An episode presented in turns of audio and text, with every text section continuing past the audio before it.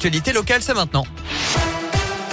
Et à la une de l'actu, plus d'un million deux cent mille rendez-vous pris pour se faire vacciner en quelques heures hier après les annonces d'Olivier Véran. Ce matin, le ministre de l'Éducation nationale a apporté des précisions sur les nouvelles règles à l'école. Les élèves de sixième de moins de 12 ans et qui ne sont pas vaccinés seront incités à réaliser deux autotests par semaine. Et ce sont les équipes éducatives qui devront vérifier les tests négatifs fournis par les parents. Ils ne relèvent pas du secret médical, selon le ministre. Près de 9000 classes sont actuellement fermées en France, dont 117 dans l'académie de Clermont. Les parents, eux, qui doivent garder leur enfant testé positif, bénéficieront d'une indemnité journalière s'ils ne peuvent pas travailler depuis chez eux. C'est ce qu'a annoncé Elisabeth Borne, la ministre du Travail. À noter qu'un autre membre du gouvernement a été testé positif, Joël Giraud, secrétaire d'État en charge de la ruralité. Et puis il est potentiellement plus contagieux et diminue peut-être l'efficacité vaccinale. Un nouveau variant sud-africain fait actuellement souffler un vent de panique partout dans le monde.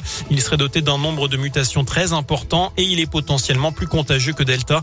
De nombreux pays, dont la France, ont fermé leurs frontières avec l'Afrique australe.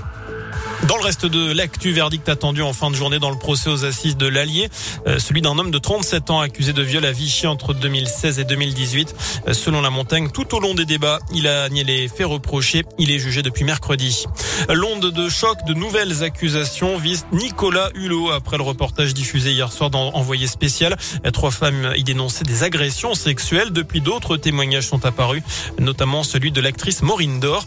L'ex-ministre et également animateur télé ni formellement. Autres accusations concernant cette fois-ci Patrick Poivre d'Arvor. L'écrivaine et journaliste Florence Porcel a porté plainte contre l'ancien présentateur du JT de TF1. Elle l'accuse notamment d'un viol en 2004. Sa première plainte contre PPDA avait été classée sans suite en juin pour insuffisance de preuves.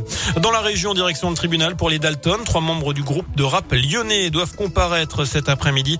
Ces jeunes de 19-20 ans avaient été arrêtés à Bron le 23 octobre en tenue rayée jaune et noire après avoir annoncé sur Instagram qu'ils partaient faire un rodéo urbain en centre-ville de Lyon à moto ou en scooter. La préfecture avait interdit les rassemblements de gros cylindrés dans plusieurs communes de l'agglomération. C'est parti ce week-end pour la collecte des banques alimentaires. Les bénévoles investissent les supermarchés pour récolter des denrées alimentaires non périssables et des produits d'hygiène. Plus de 110 000 tonnes de denrées sont collectées, dont une partie sauvée du gaspillage.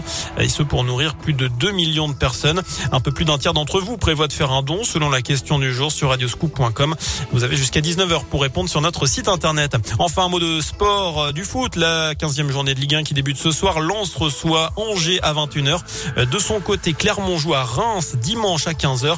Et puis place ce week-end aussi à la 11e journée de top 14 de rugby. L'ASM 8e joue chez l'avant-dernier Perpignan.